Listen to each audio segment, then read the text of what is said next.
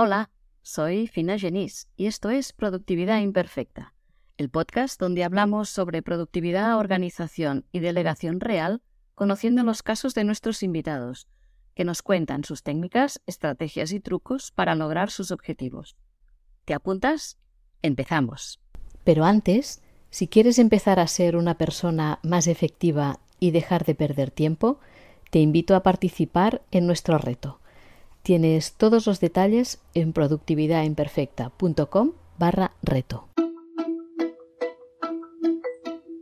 Hoy tengo el placer de conversar con Raquel Galiano, una ingeniera de caminos que compró una empresa constructora de obra civil que estaba en la ruina y logró hacerla rentable. Con toda su experiencia, actualmente, aparte de dirigir la empresa, enseña a otros empresarios del sector a gestionar mejor sus empresas y también ha escrito su primer libro. Hola Raquel, gracias por estar aquí y bienvenida. ¿Cómo estás? Pues muy bien, muchas gracias a ti, Fina, por querer conocer un poco mi historia y darme la oportunidad de contarla a tu comunidad y tus oyentes. Muchas gracias. Hablemos un poco de, de tu trayectoria profesional. ¿Qué te atrajo de la, de la ingeniería de caminos? ¿Cómo se te ocurrió meterte en este mundo? Cuando con 17 años tienes que decidir qué quieres hacer en tu vida, yo muy claro no lo tenía.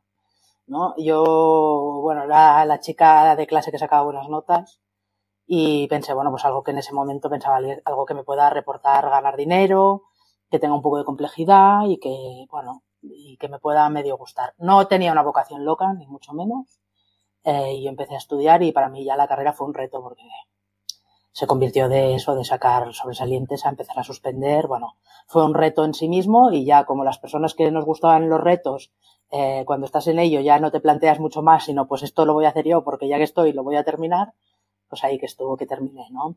Pero durante todo ese proceso sí que descubrí que la ingeniería de caminos, aparte de ser una profesión en la que en ese momento, digo en ese momento porque las cosas han cambiado mucho, te permitía ganar un buen sueldo, eh, tenía una vocación de servicio que muchas veces no somos conscientes que tiene, ¿no? al final los ingenieros de caminos proyectan, construyen o tienen en la cabeza infraestructuras que utilizamos todos. No, eh, entonces, esa vocación de servicio público en ese momento sí que lo empiezas a dar cuenta y sí que es cierto que luego, durante toda mi trayectoria profesional, he, he descubierto más esa, esa vertiente que no es que yo lo explote, porque yo al final tengo una empresa que, es para ganar dinero, pero sí que he descubierto que hay mucha parte de nuestro trabajo que no se conoce y que a veces se infravalora, que es claramente una vocación de servicio público, como puede ser pues acercar las cosas a los núcleos rurales, los accesos para esa gente, o incluso, claro, está claro, hacer presas para que todos podamos beber, regar o, lo que haga falta. Además, ahora está todo el tema medioambiental, que unido con la ingeniería, pues es un reto que supone para todos. Y esa parte creo que es una parte bonita de nuestra profesión y que muchas veces no se, no se pone en valor o no se comunica o no se tiene en cuenta. Sí, no se valora. Háblanos de tu trayectoria profesional, em, desde que acabaste la carrera hasta que compraste la empresa esta que estaba en ruinas y la reflotaste. Sí, yo te cuento un poco mi, trayectoria profesional. Yo terminé la carrera y cuando terminé la carrera entré directamente a una empresa constructora. Una empresa constructora, yo vivía en Barcelona entonces y una empresa constructora que trabajaba principalmente en Cataluña, pero que empezaba a expandirse a nivel nacional. Eh, yo empecé como casi todos en ese momento, como jefe de producción en una obra. Era el año 2000 eh, y en ese momento empezaba un poco ya la expansión de lo que era la empresa y lo que era el crecimiento de, del sector de la construcción hasta que llegó el boom del 2007 o la crisis del 2007. Entonces yo empecé en la, empresa como jefe de producción. Al año el que era el jefe del jefe de mi jefe debió ver que algo tenía bueno yo y me dijo Raquel vas a hacer una obra ya de jefe de obra eh, y hice mi primera obra de jefe de obra y allí, bueno, pues vi que el trabajo, a pesar de mis sufrimientos, de mis dudas y de mis cosas, el trabajo lo hacía bien, me gustaba y además tenía una parte de retadora porque cada obra es en sí un reto. Eh, yo siempre digo que muchas veces hablamos con personas y, y, y, sienten a veces distancias con el dinero o con la responsabilidad. En nuestro trabajo, en el primer, desde el primer momento, en cuanto una obra pasa a tus manos y eres el jefe de obra, aunque tengas, pertenezcas a una organización y tengas jefes que te supervisan y te apoyan, en ese primer momento tú ya eres responsable de ejecutar esa obra que puede ir desde 500.000 mm, euros a 3 millones de euros, por decir algo, si trabajas en una empresa mediana, eh, y ese dinero tú lo tienes que gestionar directamente con todas las responsabilidades que tiene el equipo, que tú no lo eliges porque te lo pone la empresa normalmente cuando eres jefe de obra, pero tienes que gestionar ese equipo, tienes que ser responsable de cumplir plazos, tienes que ser responsable de cumplir eh, calidades que te exigen y tienes que ser responsable que tu obra obtenga los resultados económicos que la empresa espera. Con lo cual, desde el minuto uno ya te pones a, a funcionar con las responsabilidades y, y el trabajo en equipo, aunque no lo quieras. Entonces, de ahí de jefe de obra, me fui a Aragón porque yo me casé con bueno, en ese momento era mi novio, me fui a vivir a Aragón. Eh, la empresa decidió abrir una delegación en Aragón después de hacer otra obra ahí en Aragón y de ahí pues fue asumiendo responsabilidades desde eso, desde ser jefe de obra a convertirme en la delegada de una empresa en Aragón. Sí que es cierto que durante esa época de delegada, como le quieras llamar, pasamos la crisis del 2008 que fue muy dura. Sí que conseguí porque me siento responsable de ello, eh, que la empresa mantuviera la delegación abierta, aunque fuera mínimo. También ahí por un poco la adaptabilidad que yo era capaz de, de, tener y que no era una jefa que yo solo hago esto y no hago nada más, sino que había que revangarse en ese momento y ser capaz de hacer lo que tocara hacer para sobrevivir en esos tiempos difíciles. Y luego ya una vez remontada la crisis de, después del 2008, pues empezar otra vez a contratar obras, a hacer obras y seguir hasta, bueno, contratar obras del ministerio y tener trabajo estable. Después de 20 años de estar trabajando en la empresa, sí que hubo ya un momento en que sentí que mi camino se separaba un poco de, de lo que eran las directrices en ese momento, ¿no? Había cosas que no estaba a gusto, no chirría, me chirriaban y no quería estar trabajando en un sitio en el que no me sentía cómoda. Pensé que me quedaban muchísimos años todavía por trabajar. Yo en ese momento, pues hace, tenía 45 años. Y claro, con 45 años puedes decir, ah, ya llevo muchos años ya, pero es que te quedan muchísimos por trabajar. Y pensé que ese no era mi sitio, si cada día para ir a trabajar sentía que tenía que hacer un esfuerzo, ¿no? Al final, eh, ir a trabajar tiene que ser una cosa que nos, que nos complete porque pasamos muchas horas en el trabajo y yo empecé a sentir que ahí no, no era mi sitio. Y entonces decidí dejar, dejar el, ese trabajo. A, a raíz de dejar el trabajo, pues yo evidentemente conecté con gente que conocía y le comenté que iba a cambiar de trabajo. Le salió la oportunidad de ir a trabajar en una empresa pequeñita de Huesca. Yo vivo en Huesca y era la oportunidad de ir a trabajar en una empresa pequeñita de Huesca. Yo empecé a trabajar en esa empresa y, y bueno, cuando me senté ahí fue como un desastre, ¿no? Lo que cuento que siempre es que fue como para decir, eh, llame por favor a un administrador concursal y déjeme que ya me busque otro trabajo. Pero en ese momento, pues eso, te contratan para algo y no piensas muy bien el por qué, estás allí o que hay otras soluciones. A ti te contrataron o a mí me contrataron en ese momento para sacar una cosa adelante y yo luché por ello. Eh, fue el año de COVID, fue el año 2020, que hubo unas facilidades, es cierto, para conseguir liquidez, que fue un año malo para muchas cosas, pero para otras hubo oportunidades que si sabías aprovecharlas, eh, en otros años no lo hubiéramos conseguido, como fue la, la, la, capacidad de conseguir liquidez a través de todos los créditos con avales ICO. Y eso permitió pues conseguir la liquidez necesaria para sanear, eh, no en profundidad, pero sí para las, las cuentas pendientes que había, poderlas saldar a base de deuda y, y seguir para adelante. Después de un año de estar trabajando en esa empresa, yo me di cuenta que no tenía mucho sentido seguir trabajando otra vez con alguien que no estaba alineado en mis pensamientos y encima de una forma de dura y, y, y, de sufrir, porque al final levantar una empresa no es una tarea sencilla y con el propietario pues diferíamos en muchos en muchas cosas. Entonces yo dije, oye, que no, que yo es que yo no voy a seguir trabajando los valores o la línea de trabajo del que era el propietario.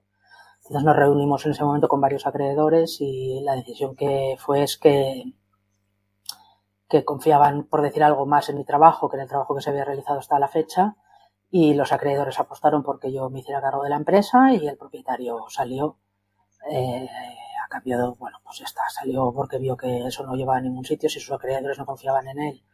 Eh, yo tampoco me iba a quedar, supongo que vio que eso no llevaba a ningún sitio y ahí fue cuando me hice cargo de mi empresa, la que es ahora mi empresa desde hace tres años. No debe ser fácil dirigir una empresa de, de este tipo, ¿no? Porque... Bueno, fácil o difícil no hay nada. ¿No? O sea, al final es lo que he hecho toda la vida. Llevo casi 25 años trabajando en la construcción y, y los procesos y las, las particularidades pues las tengo bastante por la mano. Además, siempre he sido una persona bastante inquieta y dentro de mis responsabilidades siempre he intentado abarcar un poco más. Es decir, yo antes trabajaba por cuenta ajena y tenía un departamento de todo y tú puedes despreocuparte de todo o, a pesar de tener un departamento de todo, preocuparte de todo y aprender de todo eso. Y eso pues me ha facilitado muchas cosas porque tienes un conocimiento mucho más vasto de todas las, las áreas que supone llevar una empresa. Fácil no es, pero bueno, al final lo que pasa muchas veces, ¿no? Los, lo que sabemos hacer las personas creemos que todo el mundo sabe hacerlo y no valoramos, ¿no? Porque como yo lo sé hacer, me da la sensación que todo el mundo sabe hacerlo. Luego lo piensas y dices, bueno, pues igual no. pero, sí, sí, pero eh, sí, realmente sí. No, fácil o difícil siempre depende un poco de pues, los conocimientos y las actitudes y aptitudes de cada uno. De cada uno, correcto. Sí, sí. Y ahora además haces mentorías o formaciones para otros empresarios del sector, ¿verdad?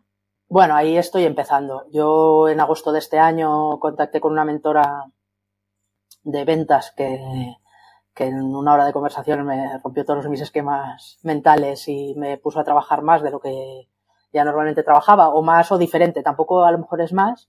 Y ahí sí que fue cuando dijo Raquel, todo esto que tú cuentas como si fuera lo normal, que es lo que te acabo de contar a ti, no es tan normal. Ahí tienes mucha gente a la que puedes echar una mano, ¿no? Y en ello estoy. Entonces yo sí que es verdad que desde agosto hasta ahora he ido desarrollando un poco lo que puede ser mi marca personal, empezar a comunicar en redes para, pues bueno, pues para que la gente te conozca un poco, vea un poco la alineación y en qué piensas, ¿no? Y el lema este que tengo yo de que hay que ser rentable la empresa lo primero, pero luego amable, porque una empresa si no es rentable no tiene sentido, pero para mí rentable y no amable tampoco, pero eso ya aquí cada uno, ese es mi, mi, mi forma de pensar y además creo que es un para qué que tenemos que transmitir muchos empresarios, que es verdad que nadie nos exige ser amables como empresarios, ni mucho menos, pero sí que estamos en un mundo en el que ya no vale solo con que yo genero actividad económica y por eso puedo hacer lo que me dé la gana, porque eso no tiene sentido ni a nivel social, ni a nivel personal, ni a nivel de que nadie va a querer ir a trabajar contigo, o sea, piénsalo como quieras.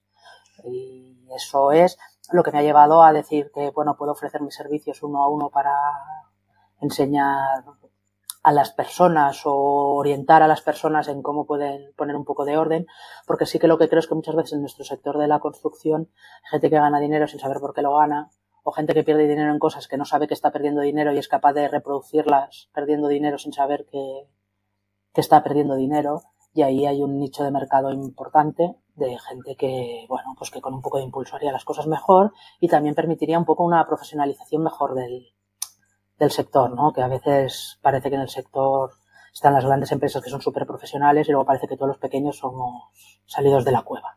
Y eso no es ni justo ni, ni la realidad absoluta. Cuando muchas veces el pequeño empresario de construcción es un empresario hecho a sí mismo, un electricista que ha ido creciendo sin querer o un señor que tenía una máquina, una excavadora y a base de que le piden más trabajo, pues ha comprado más máquinas, ha contratado a las tres personas y ha ido creciendo. Entonces, cada esa persona o esa gente igual no tiene formación en muchas cosas, pero eso no quiere decir que no sea capaz de hacerlo bien. Entonces, esa formación es lo que le permitirá que su empresa sea rentable y luego, con un poco de cabeza, si la empresa es rentable, se puede ser amable. A veces exigimos a la gente que no pueda ser que no es amable con sus trabajadores, pero es que claro, si un empresario está viendo que no gana dinero, que pierde dinero, que está trabajando y no le salen las cuentas, es imposible que, que pueda transmitir esa amabilidad a nadie porque es imposible. Al final lo que digo yo, la rentabilidad es lo primero y después lo demás. Dime, ¿cómo es un día tuyo? ¿Qué haces en un día normal laboral?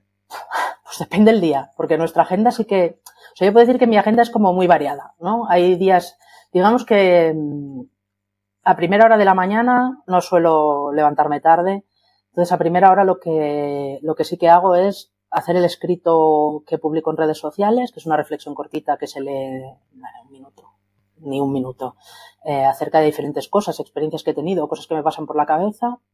Eh, y eso sí que ya pues lo pongo, cojo el Canva, lo pongo, lo subo y lo subo a Instagram, lo subo a LinkedIn y eso es lo que hago normalmente a primera hora de la mañana. Si sé que la primera hora de la mañana no la tengo libre, pues lo que hago es anteriormente lo, lo escribo y lo dejo programado para que se suba y ya está. Pero normalmente lo hago en el día a día, no es que diga un día creo contenido y me creo 27.000 cosas y las dejo programadas, sino que en el día a día, si por lo que sea ya tengo el escrito previsto, porque a veces pues estoy inspirada y escribo más, eh, ese rato lo, le dedico un poco a escribir porque como ya escribí un libro y ahora mi intención es publicar el segundo y bueno, ya cuando coges el ritmo parece que no le dejas, también me gusta ese ratito por la mañana dedicarlo un poco a, a escribir o a pensar lo que voy a escribir o todo esto. Y también este ratito por la mañana, primera hora, intento dedicarlo a lo que es eh, todo lo que es mi desarrollo de marca personal, que no son las empresas. Luego a partir, dependiendo del día, pues voy al gimnasio, desayuno, bueno, depende. Ahí tengo un rato de leo o si estoy muy cansada me echo en la cama a leer un rato. Tengo un rato de como para mí, para decir algo, ¿no? Y sobre las nueve llego a la oficina.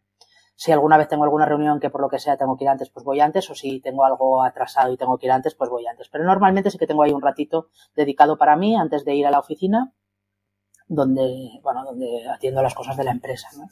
Entonces, dentro de la empresa, si tengo alguna reunión, alguna visita de obra o lo que sea, pues voy a la reunión, a la visita de obra que sea, o, o lo que sea. Así que me gusta también durante esa mañana, pues dejar pues esas las tareas pendientes que tenga, repasar un presupuesto, hacer lo que sea y dedicarle un ratito durante esa mañana a, a lo que es el contacto de ventas, o sea, clientes o, o, o, obras que están en estudio y tengo que presupuestar, bueno, lo que es venta directamente de lo que es la obra. Ya luego a mediodía pues intento irme a comer a casa. También descanso un ratito, veo a mi marido, a mi hijo y a mi hija cuando están en casa y luego por la tarde, lo que sí que suelo hacer por la tarde es una reunión de equipo para ver cómo ha ido el día y planificar los días siguientes, normalmente con el encargado general, y repasar si tengo algo pendiente con el departamento de estudios o algo de la obra. Ese rato lo hago por la tarde a primera hora, de cuatro a cinco y media o a seis. Y a partir de las seis, seis y media, pues ya ahí dejo un poco las tareas que son un poco de menos pensar, o a lo mejor que me queda, hacer alguna plantilla de Canva, alguna cosa así que me venga bien, que no me exija mucho mucho dolor de cabeza o que me gusta. A veces tengo pues alguna, yo que sé, alguna membresía que escuchar o alguna sesión en directo de alguna cosa. Bueno, pues ese ratito ya lo dejo para ahí. Vale, luego llego a casa, cenar, leer un poco porque me gusta leer bastante eh, y a dormir. Y ya está. Y así los días, más o menos los días entre semanas son más o menos así. ¿Y, y las tareas cómo las planificas? ¿Cómo te organizas? Bueno, yo ayer publicaba justamente en redes sociales que no soy la persona más organizada del mundo. También porque a lo mejor nuestro trabajo, eh, el control de agenda es un poco complicado, ¿no? La gente dice, no, eso no es posible. Bueno, ya cada uno tenemos nuestras peculiaridades. Pero sí que es cierto que muchas veces, o sea, yo te he contado mi día perfecto, pero en medio pueden pasar mil cosas y mil fuegos que, que hacen levantar el teléfono. Sí. Dependiendo la cantidad de equipo que tengas y las responsabilidades del equipo que tengas, ese fuego te llega más o te llega menos a ti, ¿no? Es decir, eh, si pasa algo en la obra, lo normal es que haya un filtro que no me llegue a mí ese fuego que tenga que hacer que llegue. O sea, hay un encargado, hay algún técnico que se encarga del tema que pueden parar los primeros pasos. Pero luego sí que es cierto que hay veces que, que llegan las cosas y entonces dices, bueno, sí, todo organizado y todo se va al garete. ¿Vale? Es decir, al final sí que voy un poco por tareas de qué es lo más urgente, hay cosas que tienen fecha, con lo cual eso tiene que estar el día que tiene que estar y lo que y lo que y luego hay clientes que hay que atender y tener reuniones. Sí que intento a veces, estoy en algún momento concentrada o lo que sea, pues el teléfono no cogerlo o hacerme un poco la loca. Hay clientes que eso les cuesta un poco entenderlo. Pero sí que es cierto que si no hay ratos que dices yo tengo, necesito este rato para hacer esto y concentrarme, cuesta mucho sacar las cosas con, como las tienes que sacar. Esa es mi opinión. Y cuando tienes objetivos más a largo plazo, ¿cómo los organizas para poder cumplirlos? No sé, por ejemplo, bueno, a ver, yo claro. Escribes un libro o como quieres, si quieres expandir la empresa con otras líneas sí. de negocio, ¿cómo lo estructuras? No, a ver, o sea, yo lo que es en la empresa, objetivos cada año hay que hacer. O sea, yo hago unos objetivos de, de, de producción o de venta o como lo quieras llamar, sí. a partir de qué costes creo que fijos que voy a tener, qué creo que voy a sacar, que, creo que soy capaz de sacar de cada obra de las que yo oferto en porcentaje sobre lo que me cuesta hacer la obra, o sea, el coste directo, y a partir de ahí digo, bueno, pues yo creo más o menos, ¿eh? estoy inventándome, pero para hacerlo fácil, si de cada 100.000 euros de obra que yo contrato me cuestan coste directo, es decir, las facturas que yo pago y los señores que pican en la obra me cuestan 80.000, pues tengo 20.000 para los gastos generales. Si tuviera 200.000 euros de gastos generales, pues necesitaría 10 de estas, que son 100.000, un millón, ¿vale? Ya está. Pues esa cuenta eh, que aquí parece muy simplificada, pues un poco más complicada, pero en el fondo la idea es la misma. Con eso me hago mis objetivos de, contratación y producción del año, ¿no? O sea, si yo tengo que producir 3 millones de euros para poder pagar lo que tengo que pagar, tanto de gastos que tengo, más pues todos los créditos que he dicho que pedí en su momento, que hay que pagarlos con el beneficio de la empresa, pues con, con todo ese, con todo eso digo, bueno, pues entonces lo que tengo que hacer es contratar producir 3 millones de euros, para lo cual tengo que contratar, si tengo un millón, por lo menos dos millones y medio para empezar el año siguiente con algo, con lo cual ahí ya me hago los objetivos de, de contratación y de producción. Y esos objetivos sí que intento revisarlos trimestralmente. Bueno, intento, algún mes.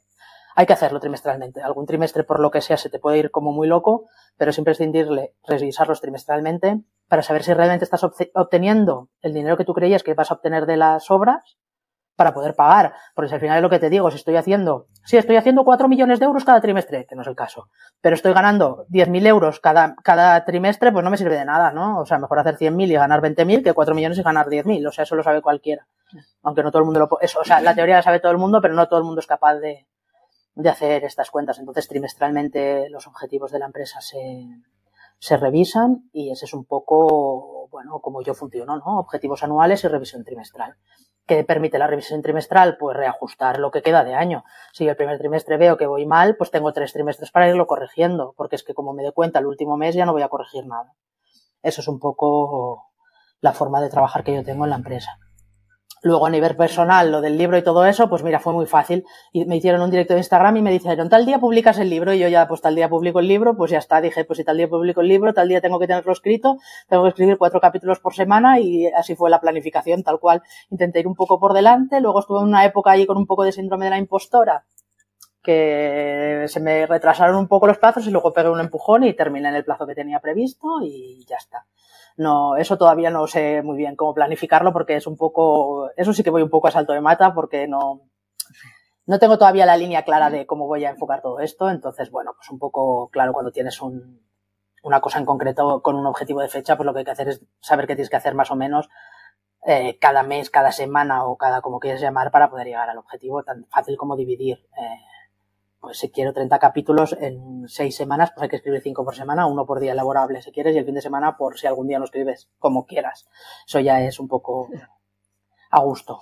Y si no tienes inspiración, ¿cómo, lo haces? Ya, bueno, a ver, la inspiración. Eso aquí yo creo, yo no te puedo contar de escritores porque yo no soy, o sea, yo he escrito un libro. O sea, y además ha sido un libro con mucha vivencia personal que creo que es diferente a lo mejor a escribir una novela, ¿no?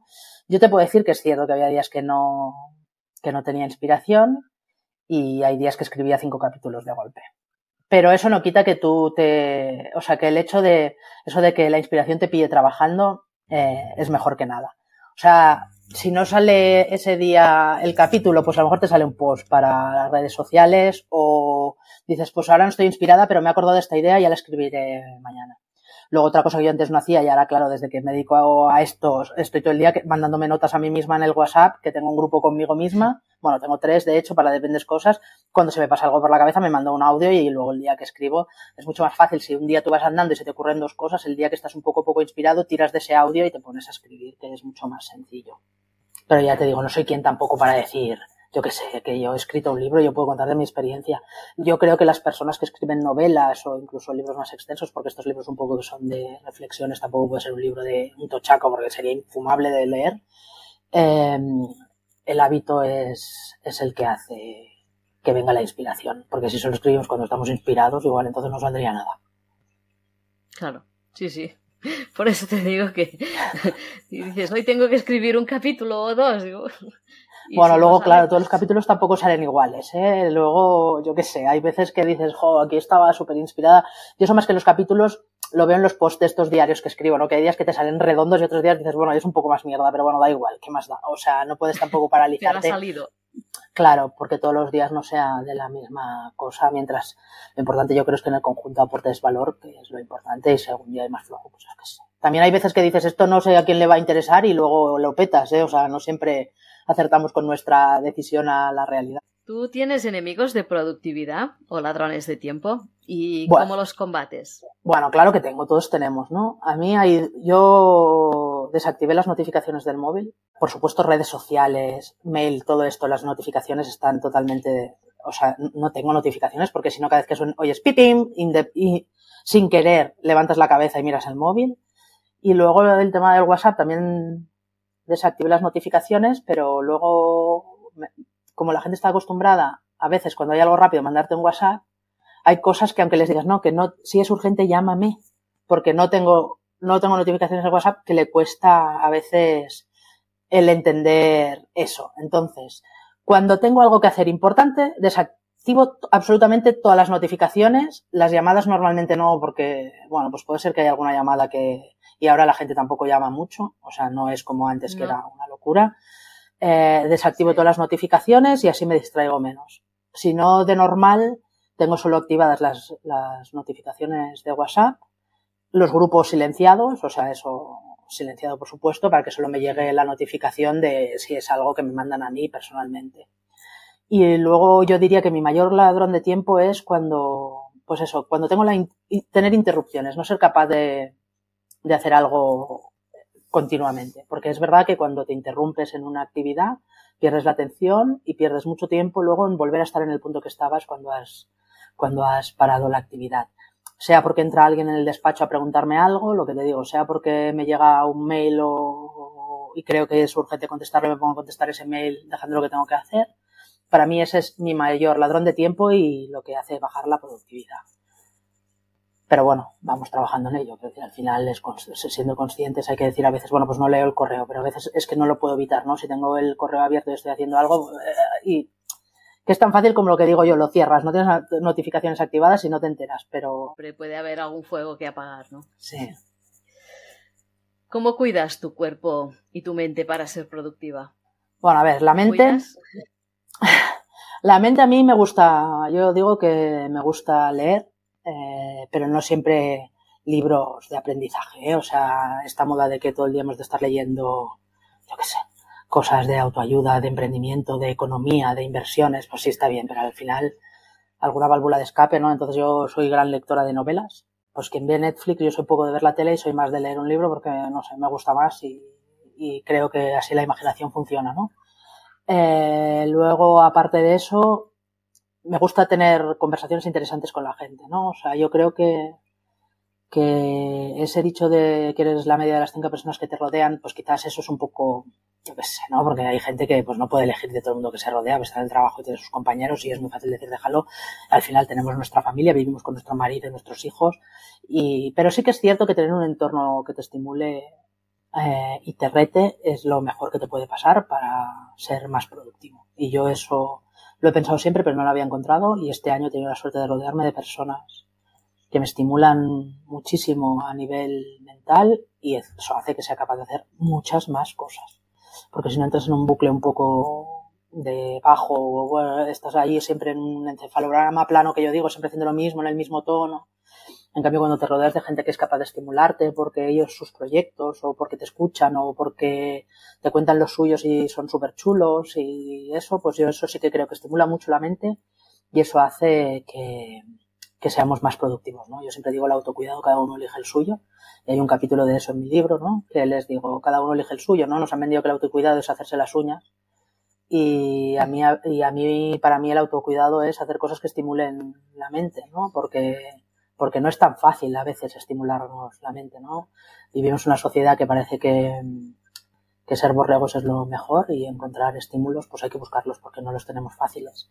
Y para mí estimular la mente es lo que más me hace ser productiva, estar contenta y mucho más en equilibrio, incluso más serena. O sea que puede parecer contradictorio, pero ni mucho menos. Eh, la estimulación a nivel de pensar a mí me hace ver el mundo con mucha más serenidad. Y lo que es el cuerpo, pues bueno, intento hacer deporte, aunque ahora lo tengo un poco, ha sido, ha sido unos meses un poco y lo he dejado un poco pero sí, intento hacer deporte, voy al gimnasio, practicaba CrossFit. El CrossFit ya me siento mayor y llevaba ocho años con el CrossFit y ya eh, creo que estoy en otra etapa, pero bueno, voy a pues un poco de movilidad, fuerza base y, y, eso va bien, pero tampoco lo hago lo que digo, tampoco lo hago como un autocuidado, no sé qué, sino es un, con un motivo, hemos de estar saludables, hemos de estar capaces de movernos, agacharnos, ya, atarnos el zapato, cuantos más años mejor en nuestra vida y eso si no hacemos, no movemos los cuerpos, no, no puede ser y por eso, simple y llanamente. Muy bien. Hablemos ahora de delegar. ¿A ti te cuesta delegar? No. Yo he aprendido, es lo que te digo, como desde el minuto cero trabajando, he tenido que trabajar con equipo, lo de delegar era delegar o morir. Entonces, eh, es una suerte y además considero que yo soy una persona de las que delega directamente responsabilidades y no tareas, que creo que es el objetivo principal para que la delegación funcione. Delego y además asumo bien los errores del equipo. Eh, no, entiendo que si yo doy responsabilidades a otras personas, esas personas se pueden equivocar y tengo que asumir su equivocación. Delante de un cliente, delante de una tercera persona, siempre apoyaré lo que hace mi equipo. Bueno, a ver si algo está mal, está mal. No voy a decir que no está bien lo que está mal porque lo que está mal está mal, pero nunca diré es que estos son unos inútiles ni cosas de estas que a veces oyes y es como el horror del siglo. Eh, luego ya le diré lo que le tenga que decir. Eh, delante del cliente en ese momento diré, pues sí, tienes razón, no te preocupes, ya lo arreglaremos y ya está, porque no puedo hacer más. Cuando hay algo mal está mal, lo que digo, no podemos hacer. Pero sí que defiendo, si en algún momento hay una decisión que se pone en duda y esa decisión es tan buena como cualquier otra, defenderé las decisiones que toma mi equipo siempre. Y bueno, y ya está, sí, delego. Delego y no me cuesta delegar, al revés, me gusta. Y el hecho de aprender a delegar en el trabajo eh, me ha permitido luego aprender a delegar en mi vida que normalmente hay gente que se pues yo aprendí a delegar con el trabajo y a partir de delegar en el trabajo he aprendido a delegar en mi vida, que si la cama no está bien hecha da igual. Porque si yo siempre digo que está mal, terminaré teniendo que lo hacer yo. Pues si otra persona hace la cama, de vez en cuando hay que decirle, oye, igual las arrugas las quitamos, pero, pero hay que delegar y asumir que nadie, que la gente no hace las cosas como tú idénticas, porque cada uno tenemos nuestra forma de hacer las cosas pero que no podemos hacerlo todo. O sea, yo si quiero hacer la cama, hacernos ¿eh? no poder hacerlo, pues está, pues mejor que lo haga otro, aunque no esté cómodo. A lo mejor lo haría yo, pero es totalmente aceptable. Pues... Sirve igual. Sí, exactamente. ¿Qué, consideras que se debería delegar siempre y qué es lo que no delegarías nunca? Bueno, ¿no? Ahí lo que se dice es que siempre hay que delegar lo que es necesario hacer y no te gusta hacer y no es tu mejor talento. ¿No? Evidentemente, pues eso yo no me voy a poner a hacer facturas, para eso está la administrativa. Y eso, por supuesto, pero quien dice hacer facturas es todo el trabajo administrativo. Eh, las decisiones se me preguntan, pero el día a día se hace, lo hace la, administrativa y, toma las decisiones dentro de su entorno. Que no hace falta que me pregunte si va a llamar a uno para ver si tiene que facturar con sujeto pasivo. Sin, lo puedo hacer sin preguntarme a mí, ni yo voy a llamar para eso. Otra cosa es que oye Raquel, vamos a mirar la tesorería, que este mes no bueno, pues entonces lo miramos, tomamos las decisiones que tengamos que tomar, pero en el día a día no. Luego también eso, todo lo que es tema de prevención, ISOs, todo eso en mi empresa está totalmente delegado en otra persona que tiene absolutamente todas las responsabilidades y lo que digo, cuando es decisión estratégica o hay que sacarse un sello nuevo o cualquier cosa de estas, pues claro que evidentemente intervengo yo. Pero en el día a día yo no me preocupo si todos los trabajadores han firmado los EPIs porque ya está esa persona para, para hacer todo eso. Es decir, todos esos trabajos en los que tú no aportas valor y encima además no, o a lo mejor no tienes la cualificación, porque cuando ya estamos hablando de, un, de una empresa, pues hay que tener ciertas cualificaciones para, para hacer, depende de qué tarea y tú no las tienes. Bueno, yo no puedo hacer de topógrafa ni que quiera porque no sé, ni soy topógrafa. Para hacer de topógrafa necesito una topógrafa y ya está, no, no hay que darle más vueltas, ¿no? Entonces, por supuesto, todas esas tareas hay que delegarlas. Y nunca delegaría la estrategia. O sea, al final, si yo soy la que capitaneo la estrategia y dónde vamos, eh, la tengo que decidir yo. Otra cosa es que me nutra de las opiniones de otras personas, incluso de mi equipo. Pero las decisiones y lo que es la estrategia de dónde vamos, eso es lo que tengo que marcar yo y no tiene sentido que no, que delegue. Y luego hay cierta relación con ciertos clientes que tampoco se pueden delegar. O no, bueno, se puede, poder puedes, pero que yo no delegaría tampoco significa que todo el rato me tengan que estar llamando a mí. Porque que te quieren a ti, ¿no? No, pero no es eso. Eh, es más los clientes que yo quiero. Porque lo que no podemos permitir tampoco es que algún cliente diga, no, solo hablo con Raquel. Bueno, pues ya, pues es que yo no puedo hablar con todos los que solo hablo contigo, ¿no? Pero sí que hay clientes con los que soy yo la que quiero, la que quiero hablar por el motivo que sea, ¿no? Y yo tengo aquí una anécdota que a veces, pero, pero quiero decir, por eso te digo que hay clientes que también hay que saber ¿no? Nosotros al final tratamos con muchas personas y yo creo que en general me entiendo con mucha gente, pero puede ser que con algún cliente no me entienda por el motivo que sea. Pues si con ese cliente no me entiendo, por mucho que yo sea la jefa, es mejor que hable otra persona que no sea yo y lleguemos a entendimientos, es decir, empecinarse en no, yo soy la que tengo que hablar, e-, eso es absurdo, decir, hay que saber qué talentos y qué virtudes tenemos cada uno y qué aportamos de valor cada uno y quién es capaz de resolver un problema cada uno. Yo, decir, hay clientes con los que a mí me cuesta muchísimo entenderme y entonces digo, bueno, a ver quién se entiende mejor, Carlos, Luis, pues esa persona que intente llevar la relación con ese cliente.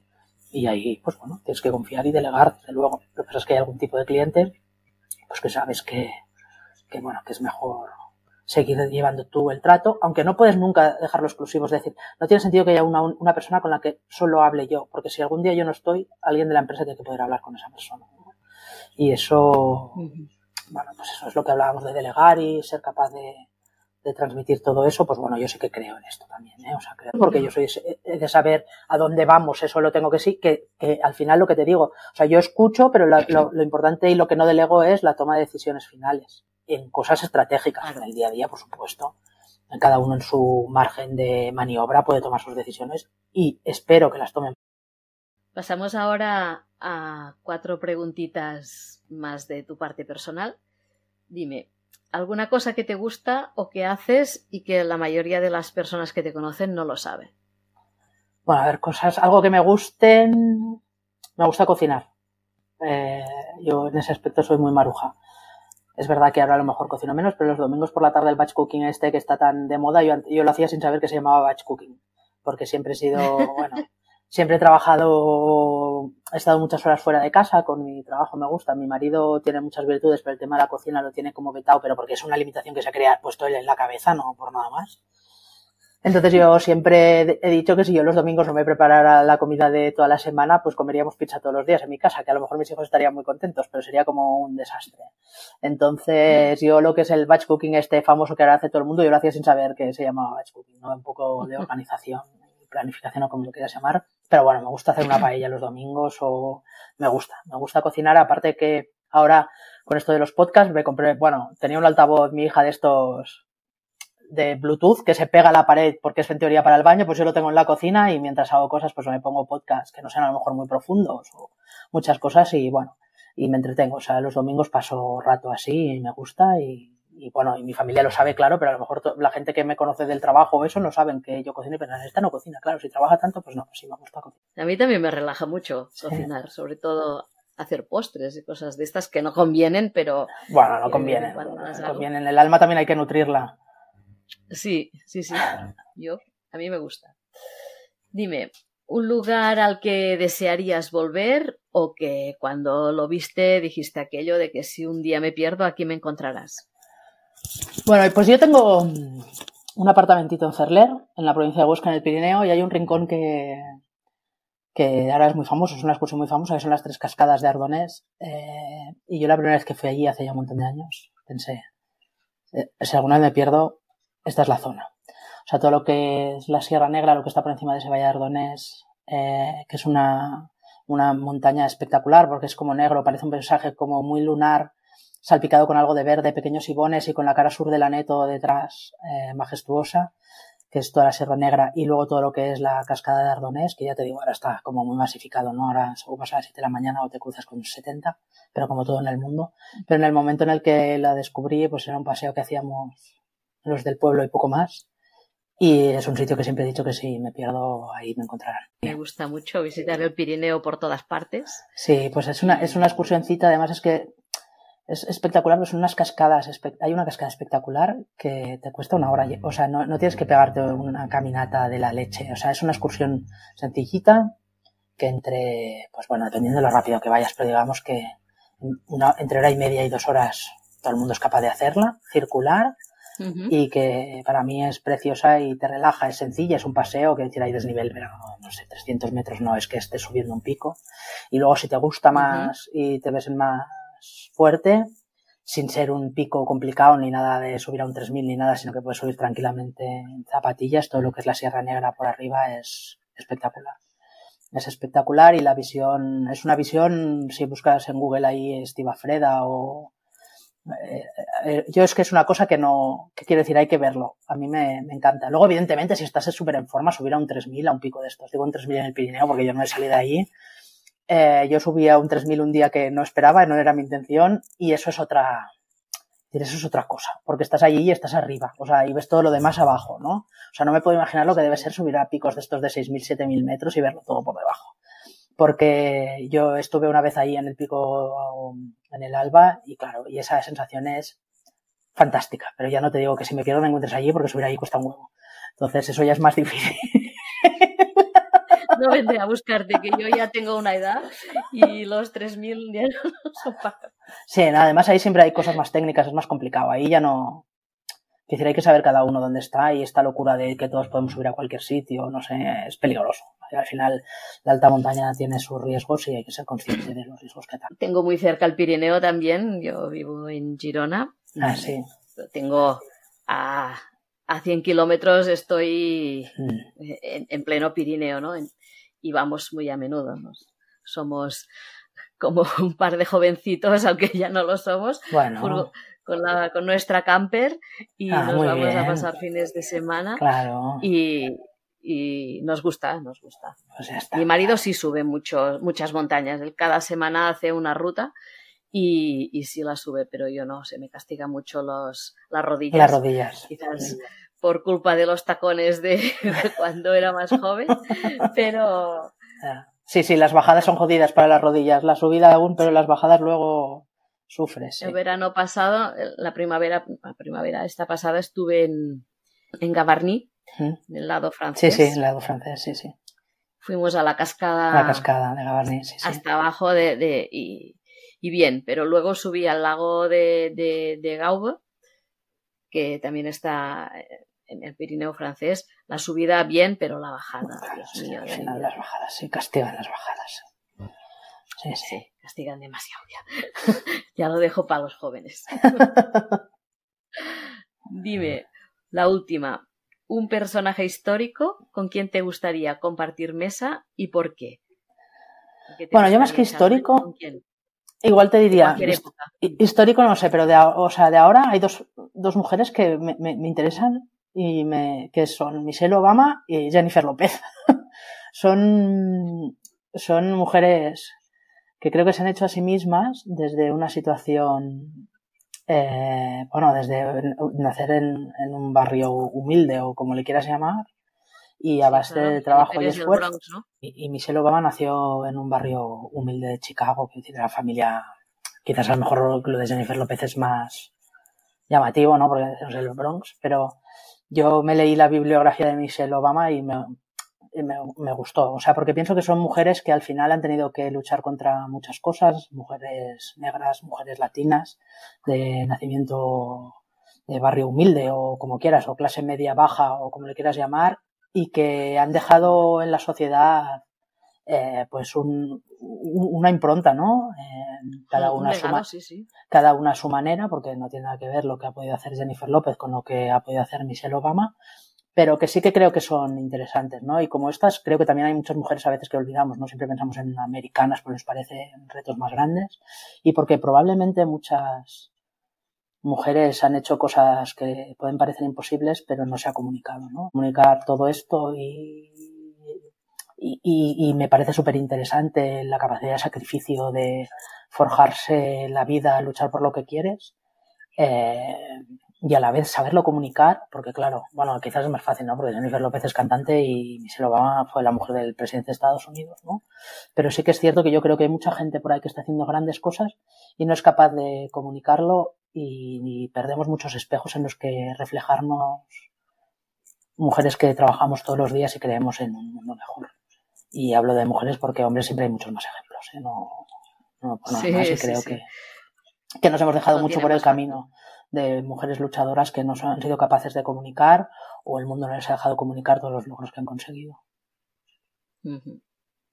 Totalmente de acuerdo. Y hasta aquí la entrevista. Finalmente te cedo el micro para que puedas decir lo que quieras o dónde te podemos encontrar. De las gracias, me encanta contar un poco lo que es mi día a día y comunicar un poco lo que es eh, mi para qué, ¿no? Yo durante este año ha sido cuando empezaba a trabajar un poco todas estas cosas y he descubierto que mi para qué es aunar la rentabilidad y la amabilidad en las empresas, en la mía para empezar. Yo siempre dije que, o cuento que yo no tenía en mi cabeza ser empresaria. A mí la vida me puso una empresa en mis manos sin buscarlo, como os he contado.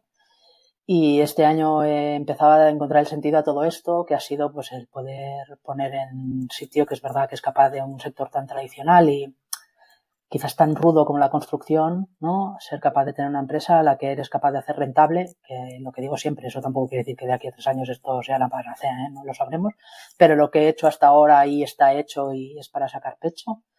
Y todo eso compaginarlo con la rentabilidad. A partir de ahí, pues ha sido cuando salió lo de mi libro, que si pone Raquel Galeano mi nombre en Amazon, sale directamente el libro, es muy fácil, poner Raquel Galeano y sale. El libro se llama De la rentabilidad la amabilidad, saca la mierda de tu negocio. Y hay un rollo de papel higiénico en la portada, con lo cual localizarlo es súper fácil. Mi nombre y el rollo de papel higiénico. Y en ese libro al final lo único que cuento es todo eso que yo he ido aprendiendo durante mis años de profesión, eh, esos aprendizajes que muchas veces todos sabemos en teoría, pero no sabemos muy bien cómo los hemos aprendido, pues yo te cuento ahí descarnando y a forma súper sincera cómo he aprendido yo cada cosa a través de los momentos malos o como quieras, ¿no? Al final lo que digo es que el objetivo es que el lector analice sus mierdas, ¿no? En esos momentos que siempre piensas que estás fatal, que, que eso no te ha aportado nada, qué cosas somos capaces de sacar en esos momentos de, de bajona o de flaqueza. Entonces, para encontrarme, sobre todo en Instagram y en LinkedIn, poner Raquel Galeano, es, es arroba Raquel Galeano, todo junto, y ahí también me encuentras. Próximamente la web y todo lo demás. Y luego, si quieres saber la empresa, mi empresa de construcción se llama Mascun, y pones mascun.com y ahí veréis un poco lo que hacemos en la empresa de construcción. Muchísimas gracias por tu tiempo, por todo lo que nos has contado, y ha sido un enorme placer. Muchas gracias a ti. Hasta aquí la entrevista de hoy. Espero que te haya gustado el programa y agradeceré tu me gusta y tus cinco estrellas. Si necesitas delegar, puedes contactarme en deleguo.com barra contacto y hablaremos de lo que necesitas y de cómo podemos ayudarte a ganar tiempo y productividad. Finalmente, decirte muchísimas gracias por dedicar parte de tu tiempo a escuchar este podcast y hasta la semana que viene.